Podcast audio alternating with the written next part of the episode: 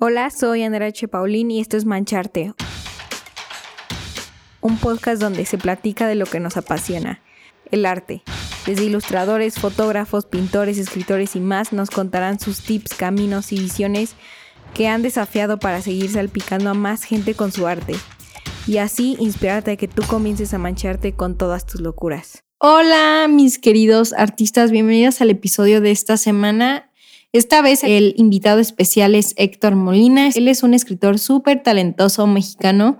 Escribe con el corazón ardiendo. Tiene dos libros, 52 semanas, Tequila y Olvido. Y en este episodio hablamos mucho acerca de cosas que nos hacen muy vulnerables como artistas, tanto como abrirte con tu público, el, este miedo de enfrentar las críticas, el miedo de poner tu trabajo en redes sociales y sentirte que estás literalmente desnudo ya que pones ahí todos tus sentimientos y compartes tu obra. Todas estas cosas que tanto ha enfrentado Héctor, he enfrentado yo y han enfrentado todos los artistas. Así que espero que te guste mucho este episodio y por favor no dudes en contármelo en el Instagram de Mancharte, que es arroba mancharte podcast. Sin más, vamos con el episodio. Hola Héctor, ¿cómo estás? Es un gusto tenerte aquí con nosotros en Mancharte. No, pues la verdad que muy agradecido, Andy. La verdad, reitero, cuando recibí el mensaje de hola, dije que sí. No leí el resto de los mensajes. sí, cierto. Y explicando, yo te dije, sí, Simón, jalo. Y la verdad que muy, muy contento, sobre todo porque me encanta este tipo de espacios en los cuales eh, podemos compartir un poco nuestra experiencia, nuestros pensamientos, pero sobre todo incentivar, motivar, inspirar a otras personas que también están en este mismo camino. Así que agradecido con la invitación, pero sobre todo agradecido con personas como tú que se dan la oportunidad de crear estos espacios, estos proyectos en los cuales, reitero, invita a que la gente se pueda dedicar un poco más a lo que su alma le pide y no a lo que socialmente la familia, la religión y, y estos estándares de éxito que tenemos alrededor nos empujan y terminamos con una vida pues quizás eh, un poco más de, reprimida a lo que, lo que querían los demás que realmente lo que yo quería. Así que agradecido y entusiasmado porque soy una persona muy platicadora, te digo. No, me encanta, me encanta. Qué bueno que las palabras sean lo tuyo. se, este, se, nota, se nota, pero me encanta, me encanta, súper. Para eso, es el, para eso está el, el podcast aquí. Y bueno, para mm, antes de empezar a grabar este episodio, Héctor y yo estamos platicando sobre eh, qué es ser un artista, qué es el arte, y se me hizo como muy interesante que ahora lo cuentes grabando el episodio, Héctor, porque creo que dijiste y mencionaste cosas que son muy fructíferas para la gente que esté escuchando este episodio y más porque he recibido en Mancharte cosas como, ay no, yo creo que ser artista es mucho más complicado o otros mensajes de una institución te tiene que alabar para ser artista, otro comentario de, yo creo que va igual más sobre qué tanto sabes la técnica, o sea, cosas que, a ver, obviamente cada quien tiene su definición de lo que es arte, está perfecto, yo no estoy diciendo que está mal lo que, lo que están escribiendo, pero quisiera saber más como tu lado, Héctor, porque creo que para mí el arte es algo mucho más, más libre. Entonces, ¿tú qué opinas? Ok, voy a iniciar con dos puntos, ¿no? Primero con, con una frase que me encanta y creo que es, es, es desde ahí donde parto mi, mi, experiencia, lo que yo creo que uno puede ser como artista es, el arte es la única cosa que nos hace sentir vivos, todo lo demás lo hacemos para sobrevivir. Y ahí empiezo con el segundo punto yo creo que la expresión humana hay que primero humanizar a nosotros como personas. Nos hemos puesto tantas etiquetas, Andy, eh, eh, etiquetas sociales, etiquetas hasta, hasta de, de dónde nacemos, mexicano, mexicana, eh, bisexual, homosexual, heterosexual, mexicano, latinoamericano, ingeniero, contador, nos pone, tenemos tantas etiquetas encima que justamente las personas decidimos y que yo me llamo Héctor, tú te llamas Andy, te apellidas así, me apellido acá, entonces eh, rico, pobre, tantas etiquetas que nos envuelven que nos hemos dejado de, de humanizar la parte real de nuestro entorno, de nuestro interior, perdón, que compete a, a, a una expresión de emociones, de sensaciones, pero sobre todo de una conciencia. Y quiero partir desde ahí, humanizando a la persona, quitándole todas las etiquetas, dejándolo su, su desnudez, su alma, es una persona que genera expresiones, ya sea expresiones verbales, expresiones manuales, expresiones de algo que por dentro interpretamos. ¿Por qué creamos el lenguaje? Bueno, el lenguaje lo creamos porque particularmente yo quería comunicarme con el otro. ¿Sabes? Yo creé estas palabras para que tú entendieras este mensaje, lo compartimos, esta va a ser nuestra expresión y así mismo ya podemos llegar a un acuerdo, llegar a las sociedades y poder hacer cosas juntos. Las expresiones humanas siempre nos han acompañado desde el Homo sapiens hasta ahorita 2022 y con ello justamente queremos reflejar algo con nuestras palabras. Yo ahorita estos movimientos que estamos viendo, no sé si esto es grabado para la gente. Sí, sí, sí. Entonces, todas estas expresiones que yo hago provienen de mi historia. ¿Por qué me muevo así? Genéticamente, eh, porque mi padre hablaba mucho también, porque soy una persona extrovertida y todas estas expresiones dicen algo de mí. Bueno, perfecto. ¿El arte qué es exactamente? El arte es eso, una expresión interna que dice algo de ti. Hemos creído que el arte tiene que ver con una parte estética. A ver, la belleza, no, no, no nos adentremos en temas de que si es subjetiva o no, de que si un cuadro está bien pintado o no está bien pintado, es una expresión, ¿vale? El artista quiso decir algo con poner un brochazo o con pintar una, una tener una pintura barroca, eh, surrealista, que, que se ve muy a detalle, muy perfeccionista en su trazo. ¿Sabes? Lo importante aquí es la conciencia detrás de lo que estamos expresándonos, ¿no? Y desde ahí nace el arte o muere el arte. Las personas han creído, yo creo que generalmente, que el arte tiene que ver algo con una cuestión estética, con una cuestión de renombre y con una cuestión de exposición, ¿vale? Estética, ¿a qué me refiero? La cuestión de que algo se ve bello o algo no suena bello. Hay una frase de un saxofonista norteamericano, cual olvido el nombre ahorita, pero me encanta, que dice que la segunda nota va a ser lo que va a precedir que si la, lo que va a decidir que si la primera nota fue equivocada o no.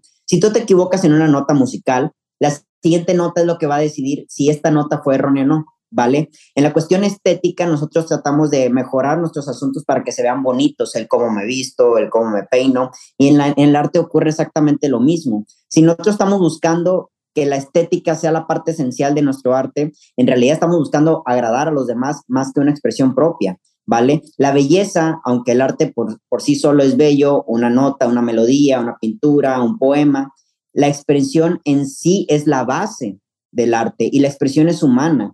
Vale, primero, ahí está la cuestión estética, ¿no? Dos, la cuestión de, de, tal parece que le hemos puesto como que títulos y las personas han querido catalogar en título la cuestión de que solamente algunos que han estudiado ciertas cosas del arte, escuela de arte o que están como dijiste antes de grabar el podcast con palancas y que están en los medios y están en altas exposiciones, que también es el punto tres, creo que nos hemos olvidado de que ellos están ahí por cuestiones, sí, de mucho trabajo, eh, de exposición de que han logrado llegar o contactos, pero sobre todo porque tienen un gran talento, pero no porque una persona que no esté en esas áreas, su expresión no deja de ser menos o más importante que la de grandes autores. Reitero, conocemos a estos grandes poetas, Octavio Paz, creo que es el reflejo más grande que tenemos aquí en México, José Emilio Pacheco, este, Gloria Collado, que es una poeta que yo admiro mucho, y vemos que ellos están en una alta exposición. Ah, mira, son poetas porque venden libros a por mayor,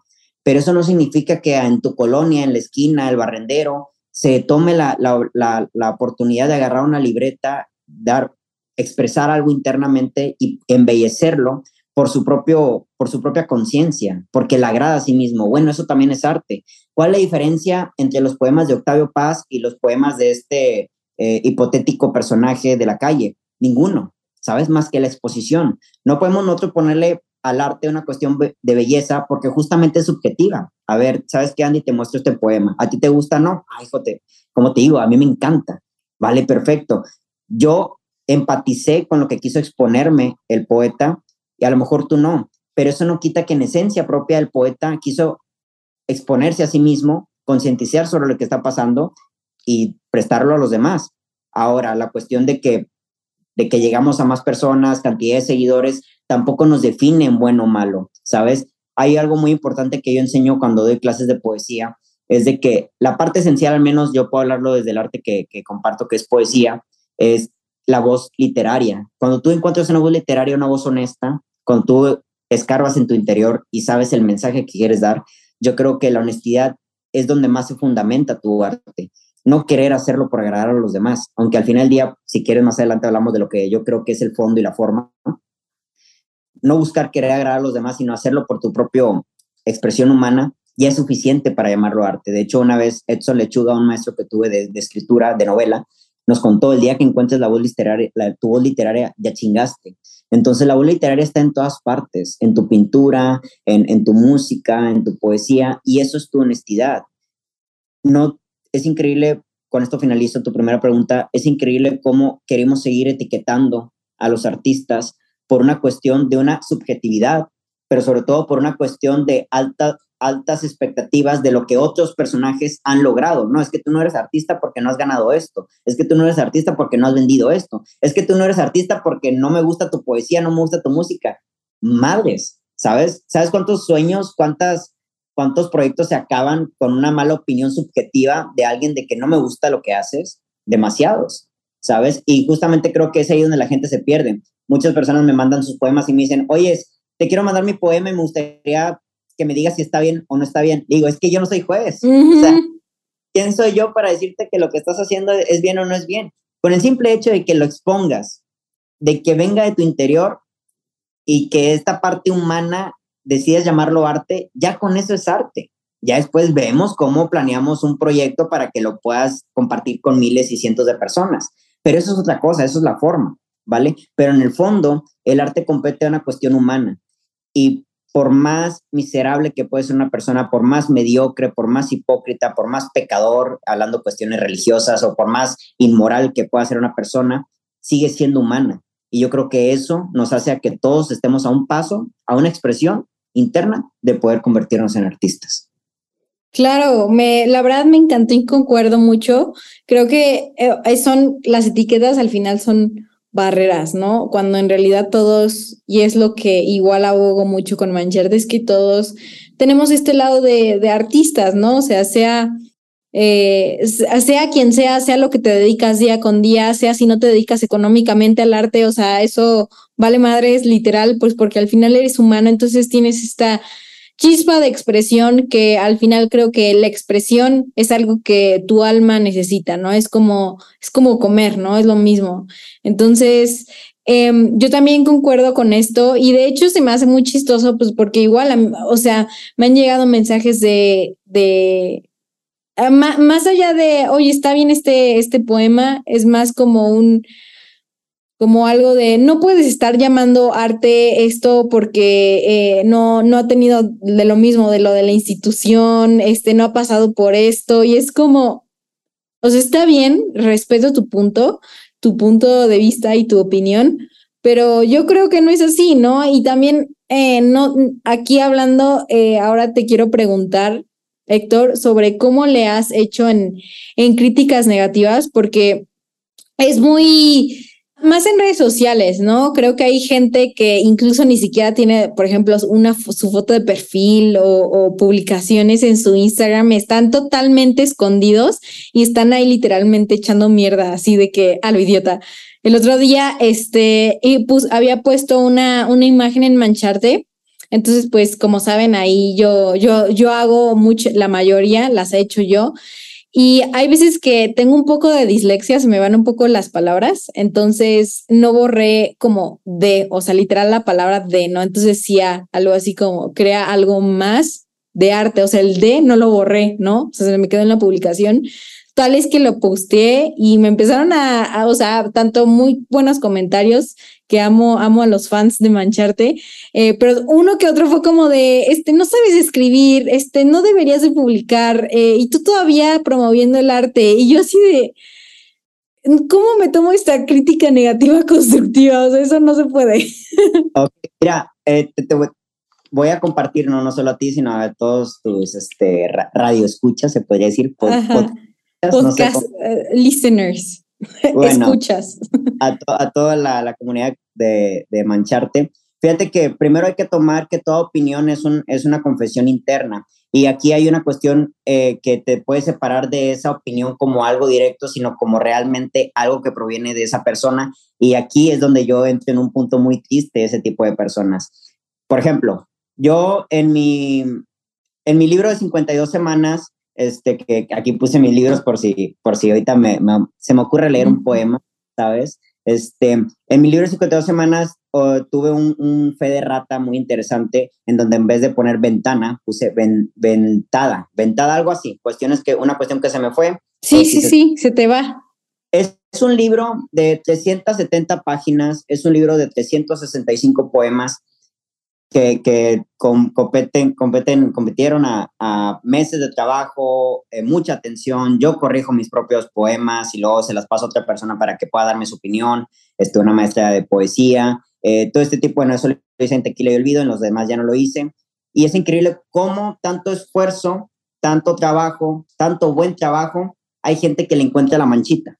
¿Sabes? En esa publicación que tú hiciste, Andy, que no desconozco qué publicación es, tú dedicaste tiempo, esfuerzo, palabras, dedicación, lo que sea, pero la gente vio el error, ¿sabes? Y cuando las personas están enfocadas en el error, ese es un reflejo de cómo ocurre en toda su vida, en sus relaciones humanas, en su trabajo. Están esperando que nada más alguien la cague en algo para enfocarse ahí, ¿sabes? Y eso va a, la, a que son gente insatisfecha. Vamos a ponerlo en peras y manzanas, en personas. Supongamos que esto es una pareja, los dos se quieren, vamos a ponerlo a él como el, insatisfecho. Ella hace todo bien por él, eh, es una gran mujer, leal, fiel, atenta, detallista, y en algún día tuvo un, mal día ella, y resulta que ese mal día él lo percató y ya la etiqueta como mala novia. ¿Sabes? A pesar de que llevan ocho meses siendo buenos novios, con un día malo él ya le etiqueta, ya vio el error, ya, ya, ya lo puntualizó, lo critica, lo expone y lo señala, ¿sabes? A pesar todo tu trabajo, como que en un momento se fue a la chingada porque te equivocaste una vez. Y yo en un podcast, yo también tengo un podcast donde comparto ciertas ideas y en un podcast lo hablé. En el béisbol, digo, me, me explayo muchas cosas, pero, sí, sí. quiero llegar al centro de la idea. En el béisbol hay algo muy interesante que se llama un juego sin hit ni carrera, que es, haz de cuenta que lo mejor que puedes conseguir dentro de un partido de béisbol, un juego sin hit ni carrera es aquel en donde el equipo no solo no te anotó una carrera, sino que nunca avanzó a primera base. Es algo muy complicado de hacer, ¿vale? Para, para tener que hacerlo tienes que durar nueve entradas sin que alguien le pegue la pelota de manera adecuada para llegar a la primer, al primer este, eh, ¿cómo se llama? A la primera posición, en este caso. Puedes pasar ocho entradas aventándote un juego sin, sin hit ni carrera, pero el último bateador, bateador te, te, pega un hit, llega ahí y el juego ya automáticamente ya es un juego con un hit y ya no entras en la historia. Un error te puede entrar al, un error te puede sacar de la historia o un acierto te puede adentrar a la historia. Si tú buscas cantidad de jugadores que tienen o picheros que tienen juegos sin hit ni carrera, un montón cantidad de jugadores que se quedaron a un, a un hit de ser, de entrar a esa lista, no los hay. Porque tal parece que el error te quita de ahí, te saca de ahí. Errores vamos a tener, ¿vale? Y la crítica de los demás siempre va a existir. La cuestión aquí es de que tú no te enfoques en el error. Y las personas sí lo hacen. Las personas nomás están viendo en qué parte de tu poema, en qué parte de, tu, de tu copy, de la publicación te equivocaste, para decir, André, aquí se equivocó. Y, y enfrente de todos lo voy a, lo voy a, este, ¿cómo se llama? ¿Cómo se dice cuando, cuando te quieren demostrar un error? A, corregir, ¿vale? Lo voy a corregir. Aquí te equivocaste, ¿vale? Casi como que tú, chingona, escritora y todo, pues te equivocaste y yo te vi. Es, como cuando el maestro se equivoca y el alumno lo, lo corrige, ¿sabes? Te, te gana el ego. Ahora, ¿cómo combatir esto? Yo lo que hago es agradecer. La otra vez un tipo me comentó también un, un error que tuve en un poema y yo le dije, gracias porque gracias a que me lo corregiste, le presté atención, ahora la próxima lo cambio, ¿sabes? ¿Desde qué conciencia lo hacen? Yo creo que lo hacen desde, la, desde el punto de chingarte y demostrarte que no eres tan bueno. ¿Desde qué conciencia respondo? Desde la, desde la conciencia de que gracias a que me lo señalaste, puedo ser mejor, mientras tú te mantienes en la crítica. La gente que critica siempre está en el mismo lugar, nunca se mueve, porque está tan enfocada en el error que cuando lo ponen en su vida, ellos no quieren equivocarse como tú y por lo tanto no avanzan, ¿sabes? Es un reflejo de su vida. Como yo no le permito al otro que se, que se equivoque, ¿por qué me lo va a permitir yo? Es gente muy perfeccionista. Yo mm. en mi poemario Tequila y Olvido, la primera impresión, si supieras la cantidad de errores que cometí. Un chingo. ¿Cuántos errores cometí en este último libro? seguramente por ahí hay uno, ¿sabes? Pero le bajé, fui trabajando y le fui bajando. Sí. ¿Vale? Entonces, ese, esa es la cuestión de, de, la crítica y de puntualizar el error. Primero, tomarlo como una, este, no, no como una ofensa, sino como que un, eh, algo interno de la otra persona y ahí te da tristeza porque, híjole, si te andas fijando en el error de los demás, por más que trate de hacer las cosas lo mejor posible, no quiero pensar cómo te va con tu pareja, en tu trabajo, en tu familia, en tus proyectos, ¿sabes? Y número dos, agradecerlo. Oye, sí, cierto, Andy, escribiste mal esa palabra, a la otra le pones más atención. Gracias por decirlo. Claro. No, sí, claro, y eso es lo que, la verdad, eso es lo que hago normalmente. Obviamente, este, igual hay personas que ni siquiera hay crítica constructiva ni nada, o sea, simplemente es como hiriente y igual el otro día había escuchado que este tipo de críticas así, em, o sea, que nada más literalmente es para chingar, como dices, eh, es de que la persona está sufriendo internamente. Entonces, creo que me hizo clic con lo que con lo que acabas de decir. Y esto igual es para todas las personas que chance tienen miedo de compartir su arte y no lo hacen por lo mismo, ¿no? Porque al final somos seres sociables y nos gusta obviamente que la gente le caigamos bien, pero pues hay que aceptarlo, no a todos les vas a caer bien y hay mucha gente igual que está en sus, en sus, literalmente en sus problemas, como dices, ¿no? Entonces es algo que igual uno tiene que aprender si es que quiere crecer, al final va a tener muchas críticas, ¿no? Entonces, em, es más bien como que de hecho hasta te lo puedes tomar bueno, ¿no? O sea, de si tanto críticas buenas como críticas eh, negativas, pues significa que al final estás impactando de alguna manera, ¿no? Con, con lo que estás haciendo, como para que alguien se tome el tiempo de escribir, ya sea si para chingar o no para chingar y para felicitarte, alguien está, pues está así siendo visto, ¿no? Sí, no, no le dediques más de cinco minutos a algo que no años. ¿sabes? Tal cual. Y, y sí, efectivamente, no sabemos desde qué conciencia lo hacen, probablemente sí desde el punto en, en, causarte un daño, pero después de todos son personas anónimas, no, no son ganadores del premio Nobel que te estén diciendo, y yo creo que la gente que tiene talento, la gente que realmente es buena, si te corrige es en privado, ¿sabes? Desde una postura de que, ¿sabes que Yo creo que puedes mejorar aquí, ¿vale? Pero no como un error, sino como que, oye, me gusta tu trabajo, pero creo que esto lo tendrías que mejorar porque le da más profesionalismo. Ah, ahí, ahí es distinto, pero ya cuando quieren exponer el error y decir, este, tú no eres bueno, tú no eres escritor, ¿a poco, ¿a poco te pones esta etiqueta? Basta con que te metas un minuto a su perfil y te des cuenta, digo, ya estoy metiendo un juicio más grande, pero, pero a veces es gente anónima. Sí. Tal cual. Pero bueno, eso compete yo creo a otra situación y no me gustaría entrarme. Claro, sí, sí, sí, no, nada más era eso un punto porque yo sé que muchas personas que quieren tener su proyecto y arte pues pasan por lo mismo, ¿no? Y también eh, nosotros los dos hemos pasado por lo mismo, entonces está bien y es algo que se tiene que aprender simplemente a saber manejar y como dices, no dedicarle más de cinco minutos si no le vas a dedicar cinco años. Entonces, eh, eso era lo que, lo que quería aclarar. Y Héctor, ahora sí que quiero saber cómo es que empezaste a escribir y a, meterte en este rollo de las palabras.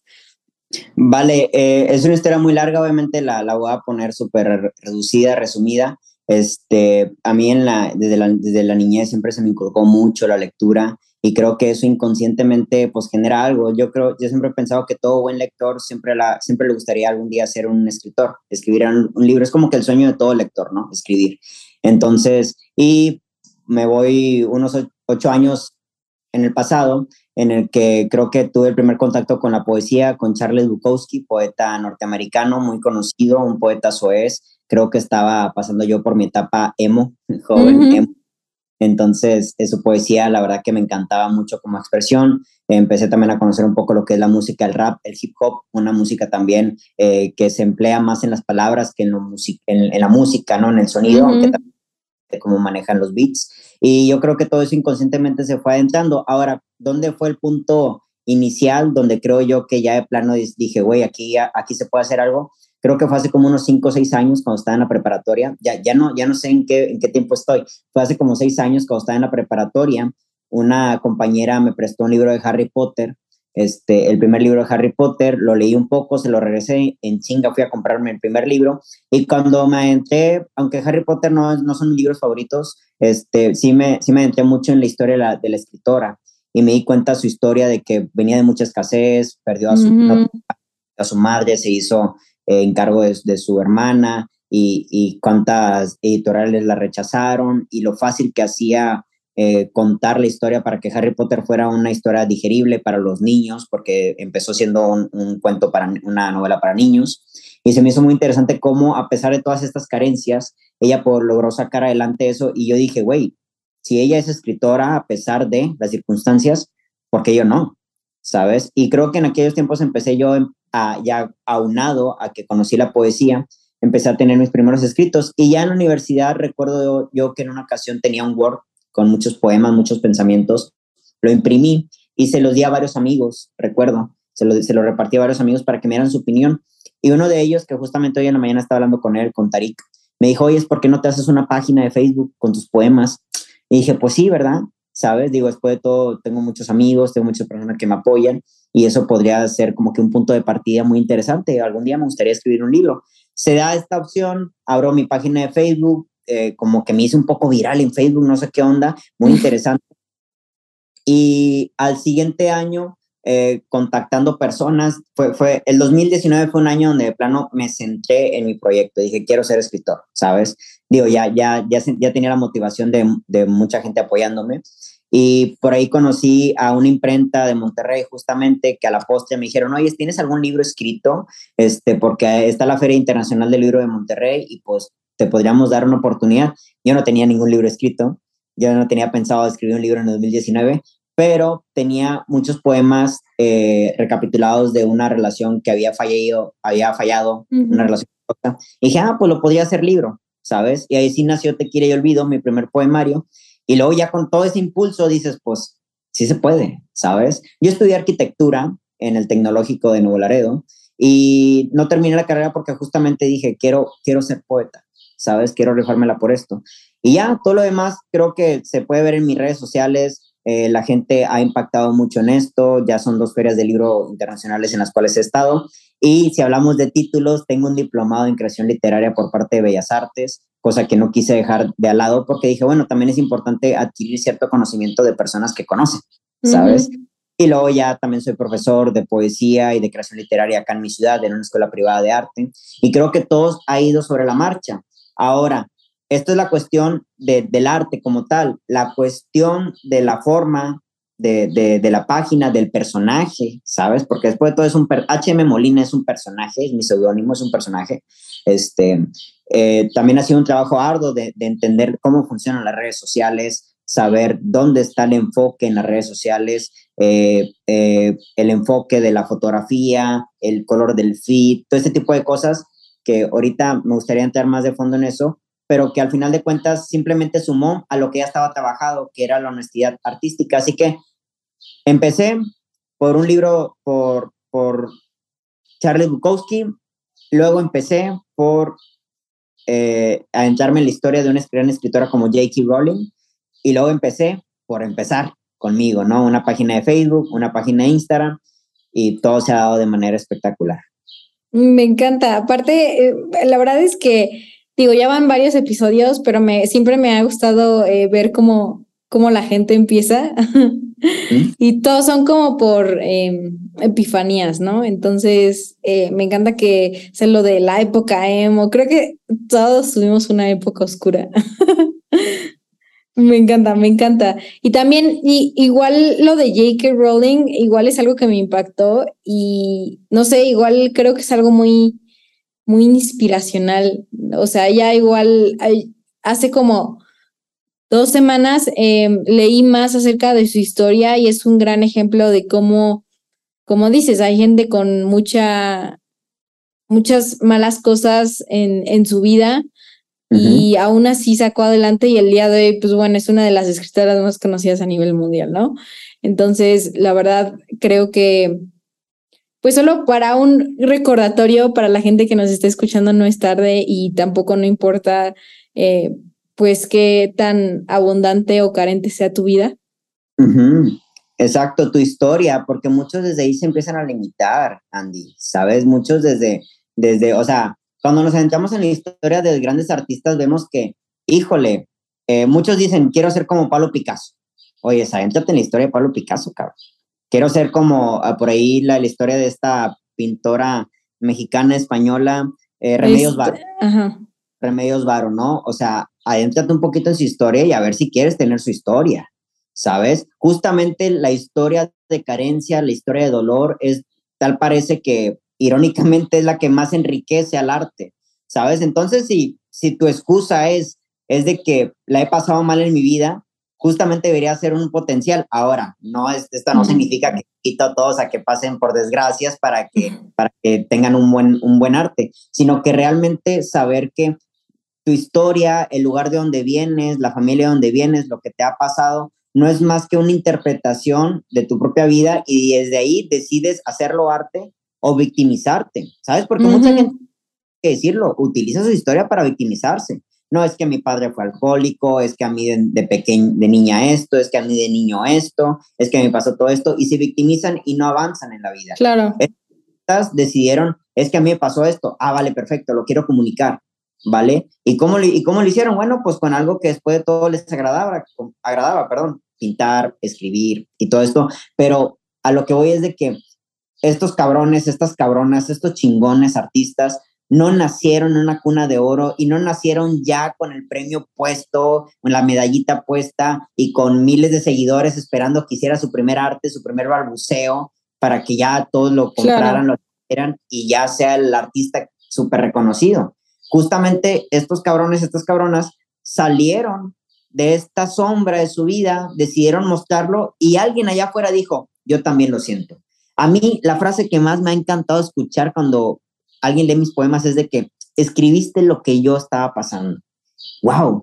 ¿Cómo es eso posible? Si yo lo escribí no conociéndote, ¿sabes? Y es ahí donde y justamente es donde me peleo. ¿Cómo es posible que al arte le queramos encontrar ciertas grietas de decir que eso no es arte?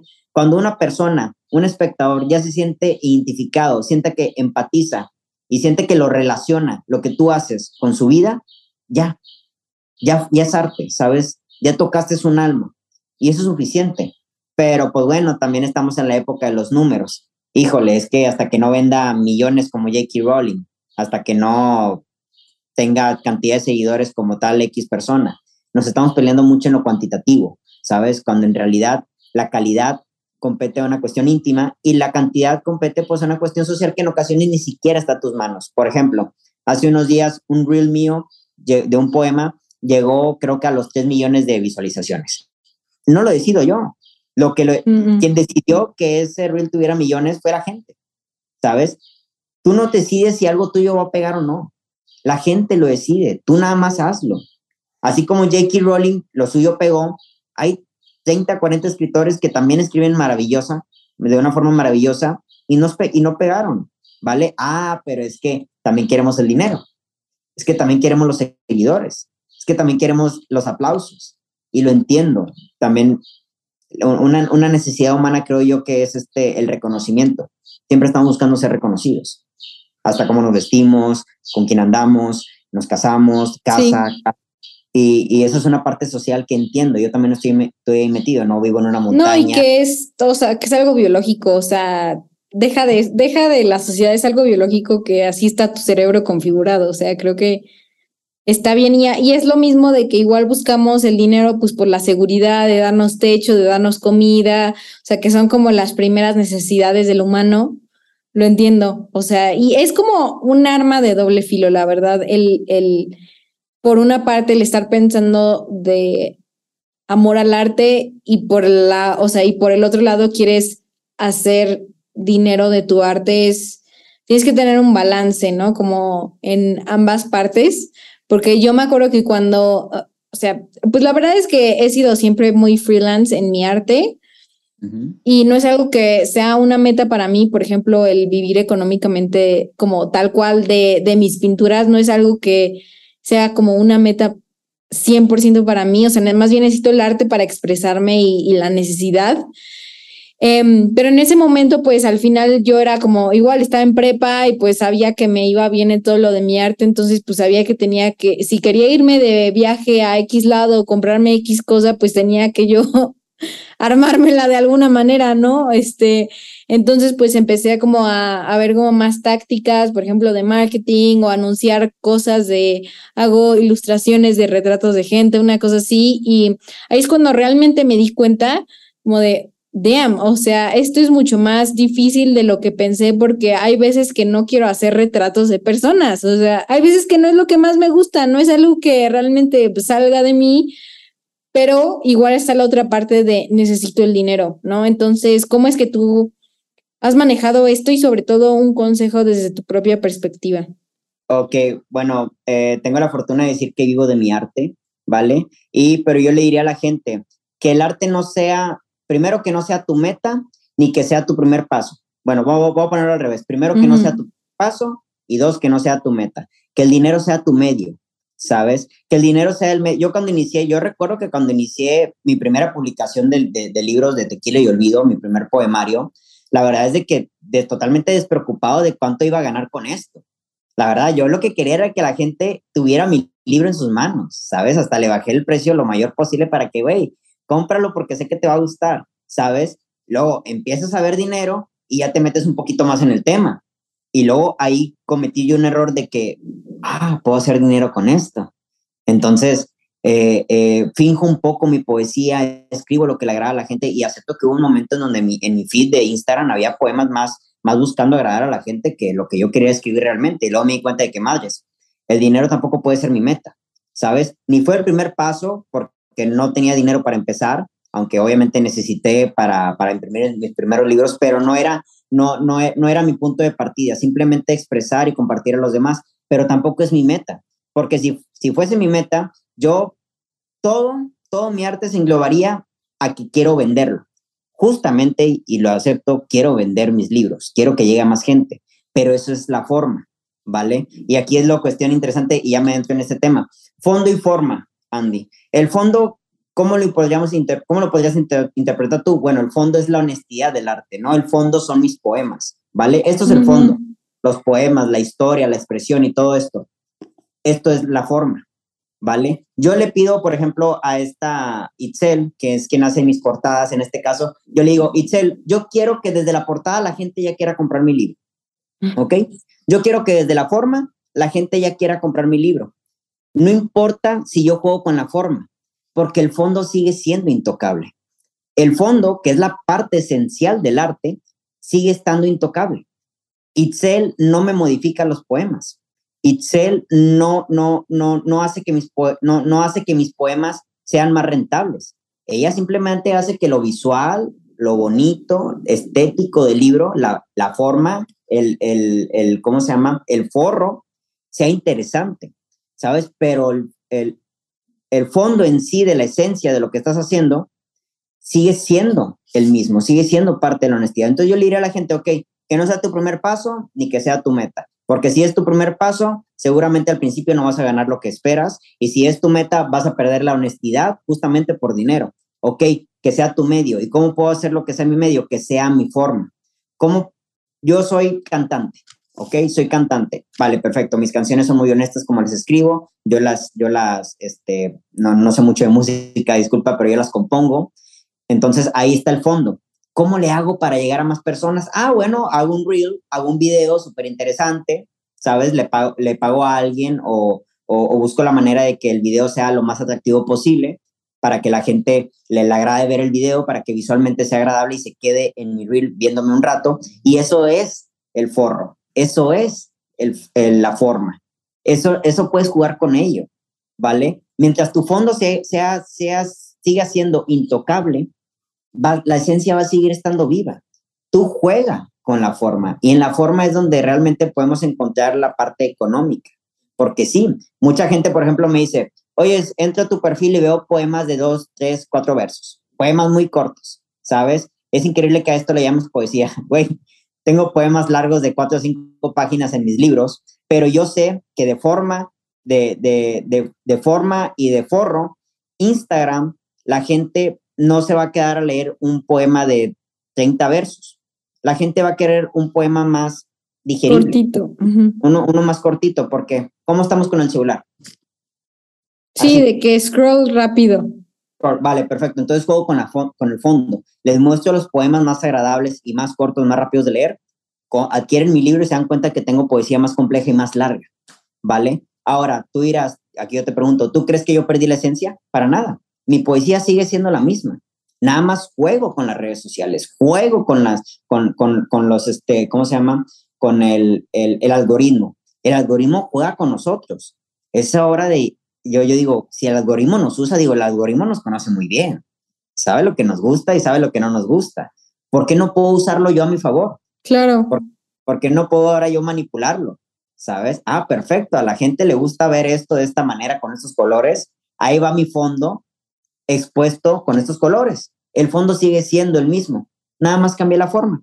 Y ahí es donde la gente a lo mejor consume tu producto, ¿sabes? Es ocurre con muchos buenos artistas, ¿sabes? Si, si nos damos cuenta, digo, muy, muy buenos artistas, Dua Lipa, este, eh, Elton John, eh, estos grandes cantantes, The Weeknd, pues los tipos tienen una gran canción, pero sus videos también están muy, muy rellenos de mucha cosa que a la gente le interesa, ¿sabes? Después de todo, su fondo no cambia. Algo, lo que yo pienso del reggaetón, el reggaetón me encanta, yo creo que es una música muy, muy buena, pero creo que últimamente sí pierden más el fondo por agradarle a la gente y, sexualizan mucho, muchas cosas nada más para...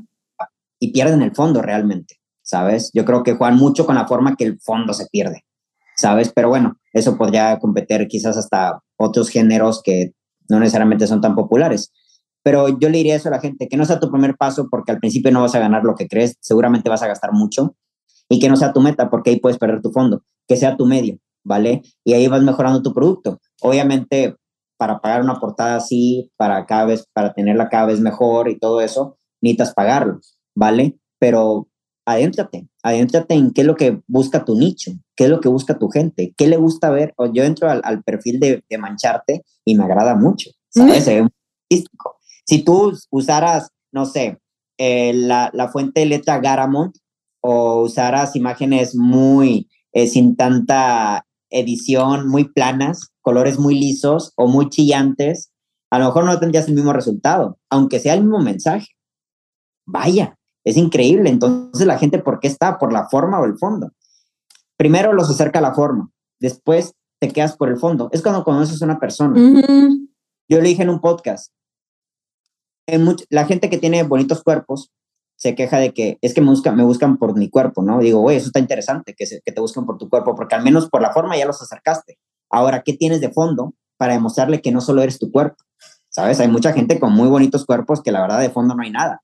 Y hay otras personas por de forma, no se nos hace tan atractivos, no se nos hace tan, este, que me pueda llamar la atención, pero madres, mucho que contar, mucho que aprenderles. La forma acerca a la gente, el fondo es lo que hace que se queden.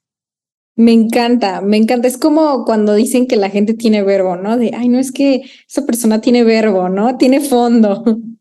Sí, exacto. Entonces yo, yo creo que, que, que eso es algo muy, muy interesante en lo cual creo que los artistas que nos estén escuchando pueden jugar con eso. Juega con la forma. La forma es el algoritmo, la forma es, es, es, es, es lo llamativo, es lo que acerca a la gente, pero con que tu fondo siga siendo tu voz literaria, siga siendo tu honestidad, siga siendo tu expresión humana, con eso basta, ¿vale? Y ya si se hace rentable, no se hace rentable, bueno, en ocasiones no lo decías tú, lo decía el algoritmo, ¿vale? Yo a veces digo, híjole, este poema está muy chingón y no recibe la misma cantidad de likes de otros poemas que a lo mejor yo creía que no eran tan chingones. Eso no lo decides tú, ¿vale? Juega con la No, y además eso no quita tampoco tu valía, ¿no? O sea, eso no dices, ahí este poema vale menos que el que tiene más likes, ¿no? O, o, o este libro vale menos porque vendí menos, ¿no? O sea, creo que es la misma valía y creo que es algo que tenemos que entender, que claro, el dinero es una forma de valer las cosas, pero no son todas, ¿no? Entonces, eso también yo creo que es algo que tenemos que tener muy, muy en cuenta y también siempre he pensado y en todos los artistas que han venido en Mancharte que, eh, y, y como te decía al principio, que la gente no es mensa, ¿no? Entonces la gente sabe cuando no tiene fondo, o sea, cuando tú estás aparentando el fondo. El otro día yo había escuchado un, un, un podcast con se llama The Lex Friedman Podcast, ¿no? Y él había entrevistado al vocalista de Imagine Dragons. Y entonces, eh, Dan, creo que se llama, no, o sea, bueno, cuenta en ese episodio que la gente tiene como un shit thermometer, o sea, como un eh, termómetro de mierda. Entonces, la gente sabe cuando lo que estás diciendo realmente no lo estás sintiendo, ¿no? Entonces, siempre, y es algo que me di yo mucha cuenta al principio de estar creando mancharte. Al principio, obviamente, estás como en incertidumbre, ¿no? O sea, como que medio crees en ti, ¿no? Como que está, aún estás como madurando tu alma creativa, como para decir, sí, claro que sí, yo creo en mi proyecto, yo creo en mi arte, yo creo en, en lo que esté haciendo, tanto como para que la gente te empiece a creer. Entonces, hace dos años cuando lo inicié, yo me acuerdo que... Em, pues creía medias, ¿no? O sea, como que tenía esta idea, pero no, pero no sabía si al final era lo que yo creía, estaba mucho en la etapa de moldear las cosas, ¿no? De, de ver cómo es esto de, de, de la forma. Entonces, pues crees más o menos, ¿no? Hasta que poco a poco dices, no, creo que sí me está gustando, me está empezando a encantar hablar con, con gente, con artistas, me está llenando mi alma, lo voy a hacer como todavía más en serio, ¿no? Por mí y lo voy a crear para mí y de la nada la gente se va sumando, ¿no? Es como algo muy mágico, igual con cuando compartes tu arte, este, es lo mismo, no me pasó exactamente lo mismo de que empecé a compartir, dije, ok, pues la verdad es que lo hago mucho para mí, pero me dijeron que lo publicara de igual forma.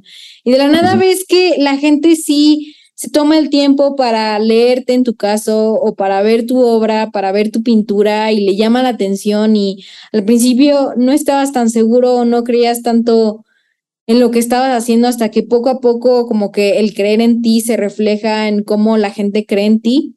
Es como un reflejo, ¿no crees? Bueno, primero que nada, entender que, el, acercamiento de cantidad de gente, como en este caso personas que te dijeron, compártelo y viste cómo se fue, cómo se fue agregando las personas a tu vida o más bien a, tu esencia de, tu, de tu proyecto. Primero hay que entenderlo que en ocasiones también eso nos llega a transformar. Ahora como a la gente le gusta, empiezo yo a cambiar, ¿sabes? Lo importante es no cambiar una esencia. Eso, porque por ejemplo, antes de empezar a grabar el podcast estábamos hablando ¿Cómo, e, cómo, era, ¿Cómo era nuestra postura? Andy hablando con Héctor. Ahorita inconscientemente sabemos que hay más gente detrás, aunque ahorita sigamos siendo tú, yo aquí estoy con mi y yo, ¿sabes? No hay nadie más, pero como que inconscientemente hay un público detrás, entonces hasta tu postura cambia y ciertas cositas.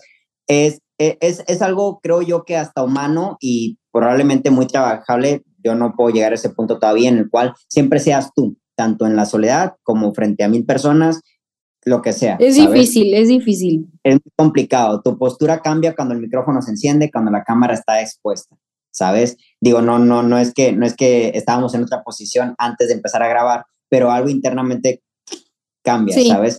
Entonces, justamente con lo, de, con lo que dices en esa parte, evidentemente cambiamos cuando las personas nos empiezan a consumir. Cambiamos un poquito y nos empezamos a moldear.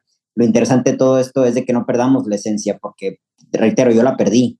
Yo la perdí un rato y realmente llegué al punto de que hay que agradarle a las personas. No, es que justamente... No, aparte ahí lo difícil es que si lo haces para agradarle a otras personas, te pierdes y dejas que te agrade lo que haces, ¿no? O sea, dices, ¿para qué escribo? Exacto. Eh, eh, es muy complicado porque, reitero, justamente el agrado de la gente es lo que nos impulsa y a la poste es lo que nos tumba. A ver, ok, está bueno yo no busco agradar a la gente, pero, como, pero qué irónico suena que, que, cuando le agradé a la gente fue cuando más me motivé. ¿Cuánta gente no ha iniciado su arte porque no le agrada a la gente?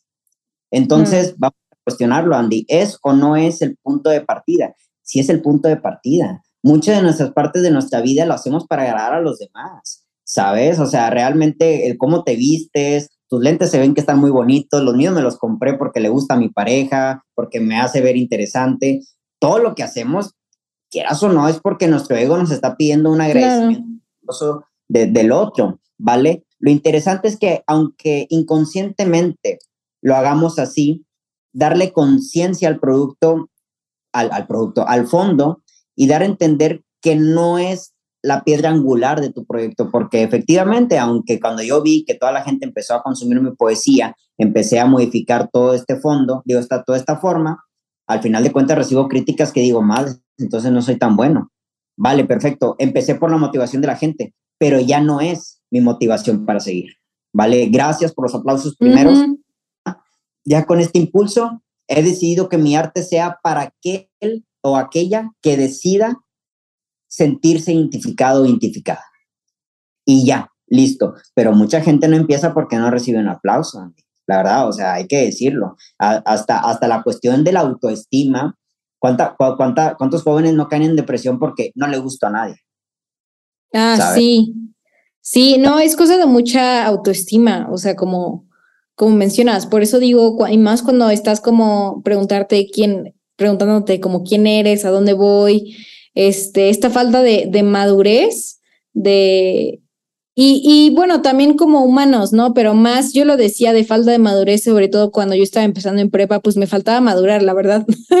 o sea, entonces, pues obviamente ahí todavía más buscabas la, bueno, busqué la aprobación de la gente. Obviamente ahorita hay ciertas decisiones que por cuestiones que chance ni, ni conscientemente me doy cuenta, ¿no? Así como muchísimas personas, como dices, chance los lentes me los compré porque X y razón, que ahorita la verdad no me acuerdo si te soy sincera, pero sí, de seguro sí es mi ego, ¿no? Entonces, creo que una de las cosas que es importante mencionar es que no, como es algo que se tiene que aceptar, ¿no? Como que hay veces que nos calcome decir, chance sí lo empecé para agradarle a las personas, ¿no? Sí, sí, nadie anda con nadie nada más por, por una apuesta, nadie anda con, una, con otra persona por pena, ¿sabes? Eh, eh, el ego no se quita, el ego no se quita y, es importante también dejarlo que fluya, ¿sabes? Hago esto para que la gente se, sé cuál es mi talento y que la gente lo, lo pueda ver. Lo interesante es de que eso no te mantenga. Claro. El día, de mañana te acercas no, eso no es sostenible, o sea. Sostenible. Eso no es sostenible y de la nada te pierdes y te caes y, y dices, ya, ¿para qué lo hago? Si casualmente lo que le estaba haciendo por las otras personas no es lo que me agrada a mí y apenas me di cuenta, ¿no? Entonces, Creo que es importante y también eh, mencionar que cuando tú empiezas a compartir, aunque al principio no, pues no le gustes a nadie, o sea, que, realmente eh, lo quieras compartir, quieras poner un pedazo de ti en el, en el mundo y ver si a alguien le gusta o no, y al principio no estás viendo como esos resultados, digo, al final creo que va a venir, hay muchas creo yo que cuando haces realmente algo por, porque, porque te nace, de la nada va, a venir personas que resuenan contigo y resuenan con tu esencia y resuenan con, con tu arte, a pesar de que chance a tu familia no le guste que hagas arte, ¿no? Hay familias que no apoyan eso, este, o a tu familia o a tus amigos eh, realmente creen que lo que haces es bobo, o porque me ha tocado personas, me ha tocado personas que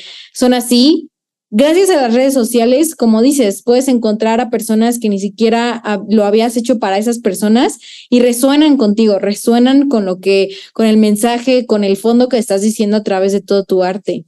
Sí, sí, eh, eh, entender que, que, a lo mejor lo que tú haces en ocasiones pega a más cantidad de gente o a menos cantidad de gente comparándolo con otras personas, ¿no? La, la música eh, por la, la música latina, el reggaetón justamente impacta a más gente que la música del rock hoy en día, ¿no? El rock O la clásica, ¿no?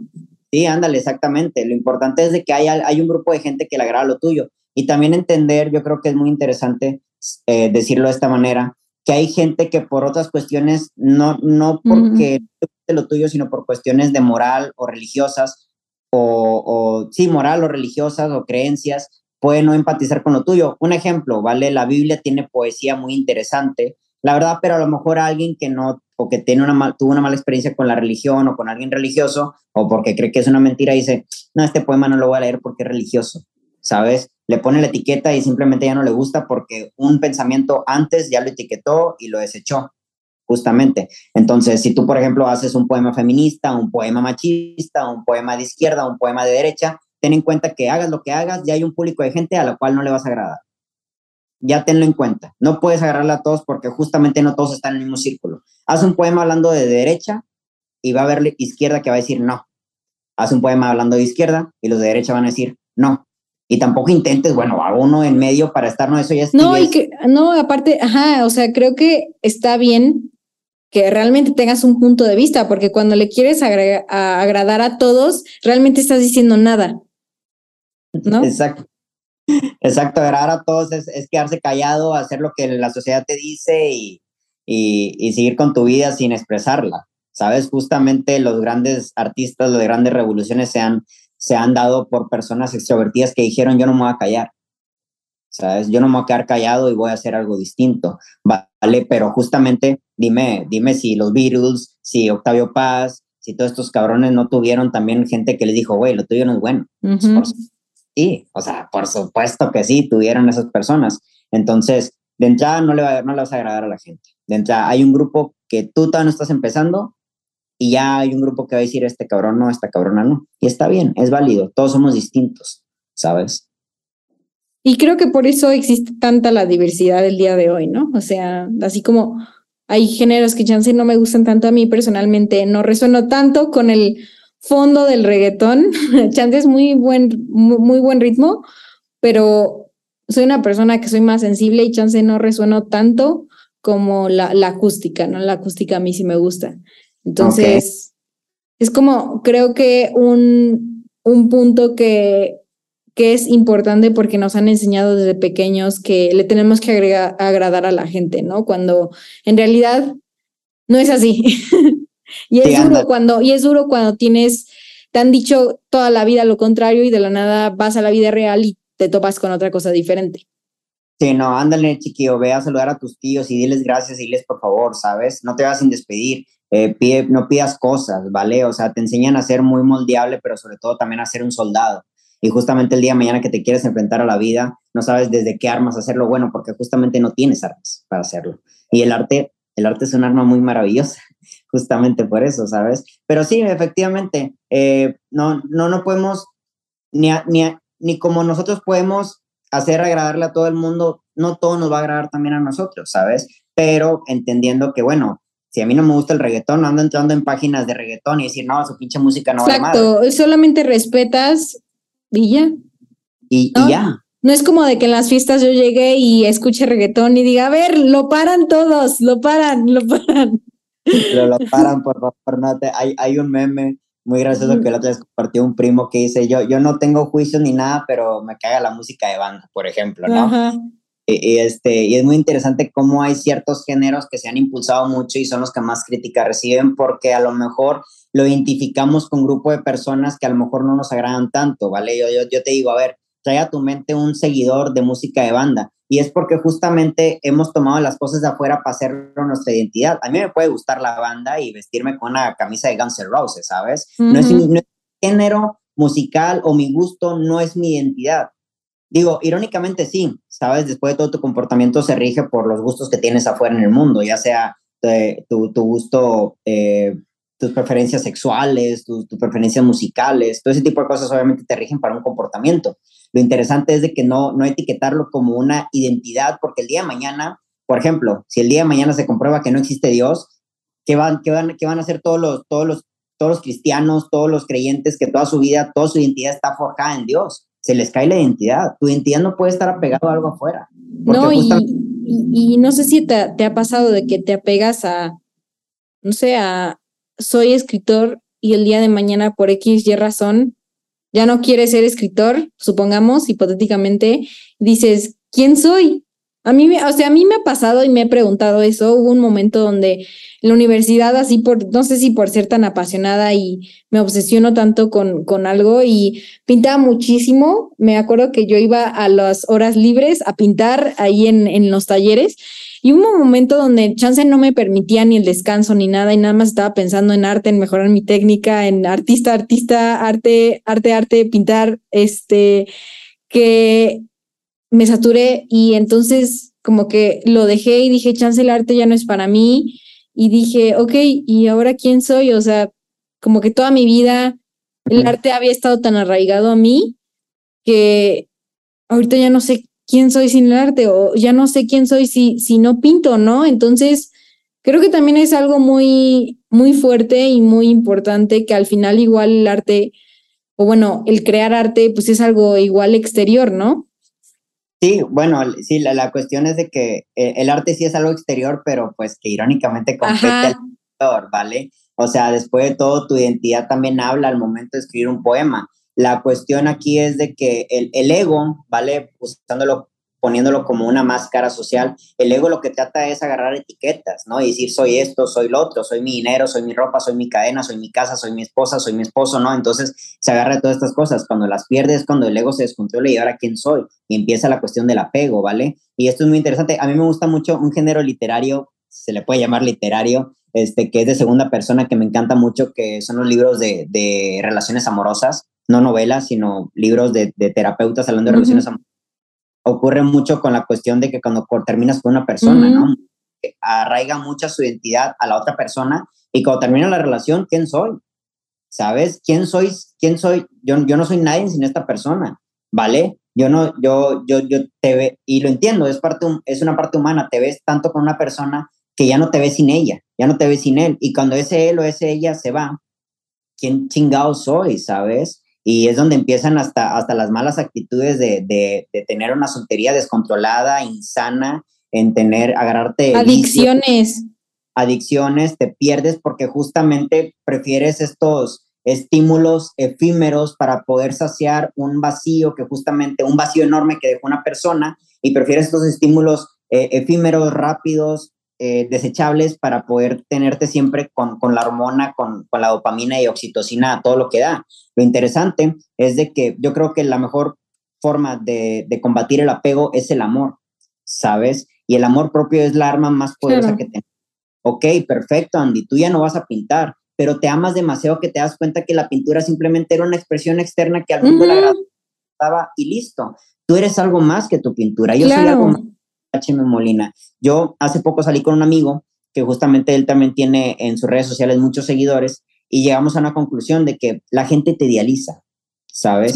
La, gente, la gente idealiza a, la persona detrás de la foto, ¿vale? Te idealiza demasiado que cuando te conoce y ve la realidad dices, híjole, no es como yo creía, güey, justamente Nine es como estamos en el, en el feed de su Instagram. ¿Vale? Lo interesante de todo esto es desapegarte de ese, de, que, que, tu Instagram te, te, identifica, te define y entender que eres algo más de lo que haces. Aunque sí el arte es parte de tu expresión humana, no eres Pero es una de las cosas, ¿no? Es, es las tantas cosas. No, o sea, así como eres amigo, eres hijo, no sé si próximamente, no sé, papá, no sé, este, te gusta esto, me gusta también lo otro, eh, ahorita es la escritura, pero mañana puede ser que ocupe otra expresión artística, ¿no? Es, creo que, y otra cosa de amor que igual me gustaría agregar es ponerte, como dices, y como hemos estado hablando durante todo este episodio, es ponernos menos etiquetas, o sea, entre más, no, entre más te ves a ti como no como el algo más libre es mucho mejor. No sé, por ejemplo, a mí me gusta decirme que chance, no soy artista, tampoco soy podcaster, tampoco soy ingeniera que estoy estudiando eso, sino más bien soy Andrea y mi alma es luz, ¿no? O sea, se puede mover a, distintas, a distintos lugares, a distintas zonas, eh, y en realidad es eso, y creo que de esa manera tú verte así te permite incluso hasta ayudar a tu, a tu, mejor, a, tu mejor versión y proceso creativo, proceso de artista, porque te permite ser muchas más cosas y hace que seas mucho más creativo, creativa en toda tu vida. Yo, creo que, mira, justamente porque dices también, soy Andrea, bueno, hasta, hasta, hasta decir que eres un hombre tampoco es... Ah, bueno, también. Los Andreas hay. Yo creo que, bueno, yo creo en mi limitada experiencia y conocimiento del ser humano, yo creo podemos decir que sí somos dos cosas, ¿no? Nuestra historia y nuestro cuerpo, ¿vale? Eh, en la cuestión, por ejemplo, de que dicen el cuerpo es mío, lo que lo escuché en un, en un, en un podcast de, de filosofía, eh, decir que el cuerpo es mío es como que, como que dividirte de tu cuerpo, yo y mi cuerpo. No, tú eres tu cuerpo. Hay una unificación entre tú y tu cuerpo porque justamente tu historia, que también eres tu otra cosa, es lo que hace que tengas estas interacciones, estas actitudes, hábitos, comportamientos, emociones, sentimientos y todo este tipo, toda esta máquina de expresión humana que hace que se relacione con otros seres humanos. Entonces, yo creo que primero que nada eres dos cosas, tu cuerpo y tu historia. Tu cuerpo porque sin él no tendríamos eh, las experiencias y las sensibilidades con las cuales después interpretamos al mundo que nos rodea. ¿Cómo interpreta el mundo alguien que nació ciego? Bueno, desde su imaginación. ¿Cómo interpreta el mundo alguien que nació sin pierna? Bueno, desde sus brazos, ¿sabes? La interpretación del mundo con respecto a nuestras, eh, nuestras partes físicas son las que nos dan la esencia de lo que voy a decidir o no hacer con mi vida, una de esas cosas, y la otra es la historia, ya sea para victimizarte o para redefinirla. Pasé por esto, me voy a victimizar y voy a hacer siempre esto. O pasé por esto, lo voy a cambiar, lo voy a redefinir y voy a hacer algo más grande, ¿sabes? Fuera de eso, no eres ni tu camioneta, no eres ni tu cadena, no eres ni, ni, ni podcaster, no eres ni todo. Irónico. Yo te diría que tampoco tiene nada malo que digas soy podcaster, te pongas el micrófono, abras tu propio podcast y le compartas a la gente tus ideas. Yo también estoy aquí porque digo, soy poeta. Cuando, la, cuando, a mí, cuando conozco personas nuevas en mi vida y me dicen, ¿qué te digo? Yo sin miedo, soy poeta. ¿Cómo que poeta, ¿Sabes? O sea, ya a mí me da mucha pena, Andy. Cuando, cuando estaba en la universidad, vi como mis amigos ingenieros, arquitectos, doctores, contadores, poeta, ¿sabes? Y levantando la manita, minimizaba, decía, güey, ¿qué tiene de malo? ¿Sabes? También soy eso. Irónicamente, no lo soy en todo.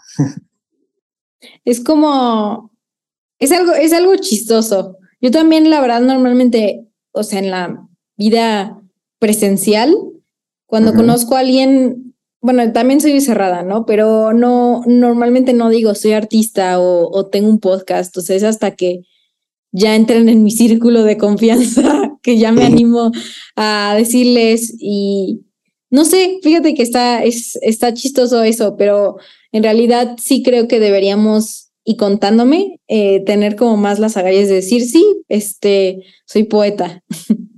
Sí, sí, tal cual, porque de, cuando, cuando se lo, lo repites, tu mente se va este, entrenando y, te lo y te viendo. Una parte interesante para lograr tus metas es que tú te la creas. Si tú no te la creas, güey, nadie, nadie, va a venir a, a sacarte adelante tu chamba.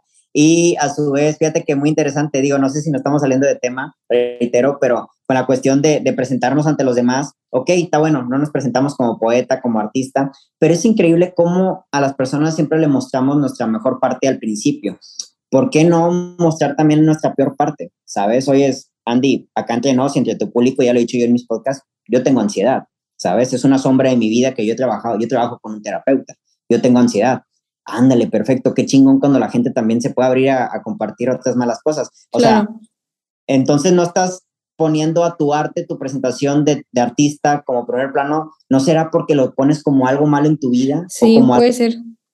¿Sabes? Porque si en tu primera cita, imagínate, no si tengas pareja o sales con alguien, pero en tu primera cita, pues el, te vistes lo mejor posible, muestras tus mejores, este, ¿sabes? Tus mejores armas. Y ¿por qué no mostrar también lo otro? Porque digo, si vas a estar en mi vida, tarde que temprano te vas a enterar, no a los cinco meses, oye, nunca me dijiste que era poeta. Ah, sí, cierto, fíjate que escribo cinco libros.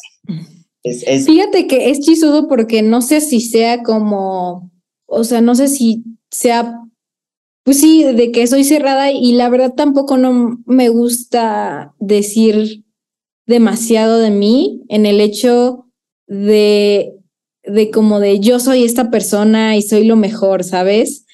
Eh, como de, sí, de, de, de tratar de, como, como de ir al, al extremo de sí, soy lo mejor, todo el mundo míreme, se me olvidó la palabra, no sé si tú, si tú la sepas, este, pero como que no me gusta tanto ser esa persona en la que esté siempre presumiendo quién es, ¿me entiendes? Eh, que a veces entro ah. en el extremo. O sea, aquí, así como tú mencionaste lo, lo, de la ansiedad, a veces sí entro en el extremo y chance a veces me falta todavía creerla más, ¿no? Creerme más de lo que, de lo que he logrado y de lo que soy. Porque eso sí, soy muy autoexigente conmigo. Entonces, esa es una de las cosas malas que el día de hoy les comparto. En, la autoexigencia te pregunto, eh, ¿Has entrado en el tema del perfeccionismo? Una pregunta así, súper rápida. Sí, pero es chistoso porque en ciertas cosas, no en, no en todas. O sea, por ejemplo, en, en el orden no soy, no tengo TOC o no estoy siempre buscando la mejor forma. Pero, por ejemplo, cuando era, cuando en, en esa etapa en la que yo siempre estaba pintando, era muy perfeccionista y me dolía mucho ver que algo no me resultara, ¿no? Y, gracias a eso el día de hoy, por eso comparto tantos tips de eso, porque yo he estado en esa situación y la verdad es algo que, que he venido a, aprender eso en esta vida, a justo solamente fluir y no, a veces no estar tanto de autoexigencia, así como no sé tú que tengas que aprender para para calmar la ansiedad, creo que venimos justo a eso, ¿no? Es como algo de, mm, es algo que por ser yo y por, y por el hecho de estar aquí en este presente, tengo que estar aprendiendo, ¿no? Tanto a tomar descansos, a no autoexigirme, a cacharme cuando estoy de perfeccionista, a cacharme cuando estoy siempre este, en mi parte de control en lugar más de fluir. Em, entonces, no sé, no sé a ti, eh, Héctor, eh, qué es lo que tienes que aprender. Y en mi punto no, no soy una persona perfeccionista y no estoy, no estoy como que en ese dilema, pero si lo aunamos para no salirnos del tema principal que es el arte, al hecho de, de, hacer un arte perfecto, ¿sabes? Yo lo que le invito a la gente es de que equivócate. No sé si yo, por ejemplo, yo manejo un to-do list diario hago una lista de cosas diarias que voy a hacer hoy, mi tarea, ¿sabes? Porque las veo más tangibles, me pongo metas semanales y las voy cumpliendo o no las voy cumpliendo, las voy postergando, dependiendo. Pero una de las cosas es de que yo creo que a la gente que, que es muy perfeccionista le invitaría a que una tarea de tu día sea equivocarte de adrede en algo, ¿sabes? Para que el error sea también parte de tu vida, porque cuando el error es parte de tu vida, te das la oportunidad de ver tu humanidad. Y volvemos al tema principal. El humano se equivoca porque somos humanos. El error es parte de nuestra esencia, ¿no? Y justamente si tú aceptas tus errores, si tú ves tus errores, el día del mañana que, algún, que un cabrón, una cabrona venga y te diga, te equivocaste, le digas, ah, sí, ya sé, ya sé, muy padre, ¿verdad? A la otra no me voy a equivocar o a la otra me equivoco mejor, ¿sabes? Entonces, eh, yo no caigo en la autoexigencia pero, pero bueno, interesante que, que, lo, que lo hayas compartido. Y bueno, también depende mucho de, de, la esencia, reitero, introvertido, extrovertido, tampoco es de que te presentes con todos con tus problemas, pero al menos eh, sí tener la oportunidad de que si somos artistas, poetas, escritores, cantantes, los pongamos. Claro. Porque desde ahí, desde ahí proviene ya el achique de que, qué va a decir el otro si, si, si le digo que soy poeta, si soy, le digo que soy youtuber, ¿no? Si le digo que soy sepa la chingada tiktokero, yo qué sé. Eh, la, la, la, gente es increíble como, eh, digo, yo entiendo que hay como que un cierto rango de, de, de, carreras o de títulos que importan mucho en la sociedad. O sea, evidentemente para ser un doctor no te puedes decir voy a ver nada más videos en YouTube y voy a aprender por mi cuenta, ¿sabes? claro, sí, no. Ojalá no. A abogar, ¿sabes? Las leyes y todo eso necesitas también. Pero yo, por ejemplo, cuando estudié arquitectura, me daba cuenta que los grandes arquitectos eran tipos que estudiaron un año en arquitectura, aprendieron y se salieron, hicieron un desmadre y hicieron un gran, un gran arte. No ocurrió con todos. A lo que voy es de que realmente se la creyeron, dijeron, este soy yo. Claro. ¿Sabes?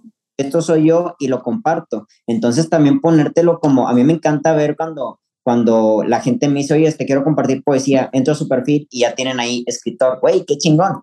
Que aunque al final del día es una máscara del ego y no te identifiques tanto porque el día de mañana si no puedes escribir, no te pierdas en quién soy, ¿sabes? Qué bueno que lo uses y te la creas porque justamente ahí inicia algo. Entonces, es una parte irónica que digamos que nada, no te apegues de nada y que a su vez, no, hay que encontrar un balance. Sí. Hay que balance. Son armas de doble filo y también lo que decías de no equivocarte, creo que el empezar un proyecto, el empezar a compartir tu arte es un músculo justo para, porque te vas a equivocar, ¿no? Entonces es un músculo que te ayuda a, a que equivocarte sea día con día, o sea, gracias a Dios te lo, di, te lo digo el día de hoy, o sea, mancharte y el estar compartiendo mi arte, el estar siempre haciendo cosas y seguir mis ideas, me ha ayudado muchísimo, es, es algo que te hace muy fuerte el ponerte afuera, ¿no? Y más en el arte que es como algo vulnerable porque yo igual hablo de cosas que me molestan, que me ponen triste, eh, que me enojan, que es algo que yo sufro, ¿no? Entonces, es todavía algo mucho más em, duro eh, o fuerte eh, que se va aprendiendo. Sí, oye, el, el, propio nombre de tu, de tu proyecto lo dice, mancharte, manchate. Sí. y aparte, ¿sabes cómo empezó? O sea, se lo empecé, lo llamé así, porque cuando o sea, ahorita no se puede ver, pero mi escritorio está lleno de manchas, ¿no? Y a mi mamá nunca le ha gustado eso. Antes me, me, regañaba y me decía, es que hay manchas por todos lados, Andrea. Y, y, yo en realidad lo veía como un orgullo, lo sigo viendo como un orgullo de, ah, mira, yo hice esta mancha. Entonces, eh, únete a la revolución de las manchas, ¿sabes? Mancharte. Sí, no, eh, eh, estaría súper chingón también que le pusiéramos un recuadro a, a, nuestros, a nuestros grandes errores, porque al final del día nuestros grandes errores también preceden a nuestras grandes victorias, ¿sabes? Y yo le digo que, que, güey, cágala, cágala, manchate, equivócate, tropiézate, date la oportunidad que sea parte de tu vida el error, porque justamente ahí empieza el mejoramiento y aquí quiero eh, recordar una frase de un, de un rapero uruguayo que se llama Matia Chinaski, una de sus canciones que me encanta, que dice, me he equivocado tanto que ya no me he vuelto a equivocar. Justamente, aunque el perfeccionismo no debería ser la meta en tu vida, hace poco hice un podcast hablando del perfeccionismo, de cómo el perfeccionismo afecta mucho en la vida de la gente, aunque el perfeccionismo no es mi meta en lo personal, increíblemente mi trabajo cada vez es mejor hay una gran diferencia entre el perfeccionismo y ser mejor. El perfeccionismo sí es una cuestión muy alta de estándares que algunos, muy pocos han logrado tener en su vida y estamos hablando de grandes artistas, de grandes deportistas que hasta irónicamente ellos también fallaron. Y ser mejor, yo creo que habla de una experimentación de, de que lo que estás haciendo lo sientes cada vez más tú y a su vez está desarrollándose en las metas tangibles exteriores de que sí está vendiendo más, lo están visualizando más, se está viendo mejor, se está escuchando mejor mi, mi música. O sea, yo hace el año pasado falleció uno de mis raperos favoritos, eh, WK, Roberto Antonio, y en su primer disco, si lo escuchas, la verdad que era una, eh, su, su, música muy padre, pero pues era una, una grabación de muy, muy pobre económicamente, o sea. Más casera. Más casera, y en su segundo disco más, o sea, se ve la calidad vale, perfecto, el tipo no va a poder ser ese perfecto porque justamente a lo mejor no es un MM, no es un cancerbero, pero el tipo mejoró. Tú, que tu propuesta sea mejorar. Ahora, ¿cómo defino yo como artista, Héctor Mario, que lo mío se está haciendo cada vez mejor? Yo creo que primero es tu voz literaria. Llegué un momento donde dije, madres, ya encontré mi voz literaria ¿sabes? Y nada más la, enriquezco con nuevas experiencias, pero al menos ya sé cómo quiero escribir poesía, ya sé cómo me siento yo escribiendo poesía, ya sé cuando un poema que leo, que escribí yo, que leo y digo, este es un poema hecho por mí, ¿sabes? Es cuando te presentan a Jaime Sabines, aunque no le pongas la etiqueta a Jaime Sabines, al final del día ves el poema y dices, como que esto lo escribió Jaime Sabines. Ahí el tipo llegó a su voz literaria, entonces yo siento que el mejoramiento dentro del arte es la identificación o más bien la, la gratificación de saber que lo que estás haciendo sí es honesto y que compete a tu voz literaria. Y luego ya, juega con, o volvemos al tema, juega con la forma, ¿sabes? Juega con que lleguen más personas, juega con hacer dinero con eso, ¿sabes? Y ahí sí podríamos decir que está mejorando. Estos youtubers, estos podcasters, Roberto, Roberto Martínez, ¿sabes? uno, uno ve que mejoró cuando, cuando estaba grabando en su casa y ahora ya graba en un estudio, está grabando con micrófonos eh, de 500 varos, ahora con de 500 dólares, ¿sabes? Ah, bueno, y dice, está mejorando, ¿sabes? Pero al menos el tipo en su voz literaria, yo veo sus, sus entrevistas, sigue, sigue, sigue siendo él, ¿sabes? Claro, no, y de seguro tú igual has visto si encuentras un poema de los primeros que hiciste a los de hoy, si dices, si ves una diferencia. Por ejemplo, ah, sea, yo el otro día estaba escuchando como de los primeros episodios de Mancharte y ya llevo dos años y sí ha hecho bastante diferencia en la forma que hablo, ¿no? Chance digo menos muletillas que aún digo, pero mucho menos. Eh, trato de eh, hablar mucho más fluido. Entonces son, son cosas que todo el mundo pasa y la verdad es increíble. Por eso Mancharte existe como para, para realmente que el artista, en este caso tú, muestres este lado humano, ¿no? Que todos la cagamos, que todos empezamos desde cero, que todos tenemos que ver por dónde abrirnos las oportunidades, que sí tenemos miedos, tenemos inseguridades, pero aún así se, aún así se puede y si tú pudiste, la persona que nos está escuchando, yo creo que tú también puedes y es muy probable que tú también puedas. Entonces, eh, ese es el mensaje que quiero dejar. Y ya se nos acabó el tiempo, creo que hasta ya nos basamos, pero estuvo muy buena la plática, Héctor. Este, me gustaría saber la última pregunta que le hago a todo el mundo, ¿en qué mundo mágico vivirías? ¿En qué mundo mágico viviría yo hablando cuestión literaria, metafórica? De lo que ah. sea, así vuela tu mente. Eh, creo que creo que en, el mundo en el que estoy es, está, muy, está muy bonito, me, me, encanta la magia que hay en las personas, en la sencillez de las personas, creo que, creo que estoy en un mundo mágico, ¿sabes? No, no tengo que meterle dragones, no tengo que meterle eh, que todos flotamos, todos volamos. Yo creo que es mucha magia el saber encontrarme con personas como tú que están haciendo esto, humanos como tú, humanos eh, que, que, buscan expresar su arte. La verdad que hasta hoy, al sol de hoy, mis 27 años, eh, he experimentado mucha magia en mi vida y creo que ya estoy viviendo en el mundo mágico, porque al final del día, vuelvo a lo que dije al principio, ser artista es un filtro y yo veo ya el mundo mágico aquí, ¿sabes? Si, si estoy buscando agregarle cuestiones muy metafóricas, que todos volamos, que el cielo sea de otro color, creo que es también como que una insatisfacción de lo que en realidad es. Y yo creo que la realidad en sí misma ya compete mucha magia nada más es de prestarle atención, nada más es de ser agradecido, nada más es de, es de amar. Yo creo que el filtro más importante, más mágico, más poético, más artístico, más, más humano, más maravilloso, más de Dios, si se podría decir, es el filtro del amor. Cuando miras todo con amor, con, con amor a la otra persona, con amor a uno mismo, la magia ahí está. Pero pues llegan las gafas del ego, llegan las máscaras de la sociedad, llega, llega, llegan los miedos, llegan los traumas y justamente queremos escapar de este mundo y queremos crear nosotros mundos, queremos irnos del país, queremos irnos a otros lugares, pero pues a donde vayas vas a ir con tu filtro, ¿sabes? Entonces, creo que ya estoy en un mundo, el mundo mágico que me propones, pero sí en ocasiones me gana el ego, me gana los traumas, me gana la ansiedad y bueno, perfecto. Hasta en eso encuentro magia, ¿sabes? Me encanta. Muchas gracias, Héctor, por estar aquí con nosotros y en dónde la gente te puede encontrar.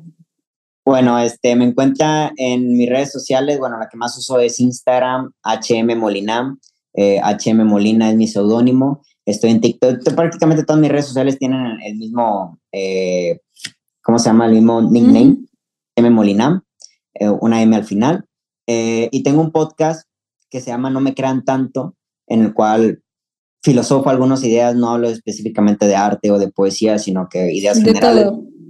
Me, toca, sí, es un podcast que tengo muy para mí, tema que, que se me hace interesante, tema que toco. Mañana con un compañero eh, acá de mi ciudad, vamos a hablar justamente del amor. Y, y así, este, eh, especialmente Instagram, HM Molina. Perfecto, muchas gracias Héctor por estar aquí con nosotros. Nada, un placer, un gusto haber estado aquí. Si te gustó este episodio, por favor compártelo para que seamos mucho más en esta increíble comunidad. Además, quiero saber tu opinión. Envíame un DM arroba mancharte podcast. Quiero saber qué artista te gustaría para el próximo show. Y sin más, te dejo hasta la próxima. Uh.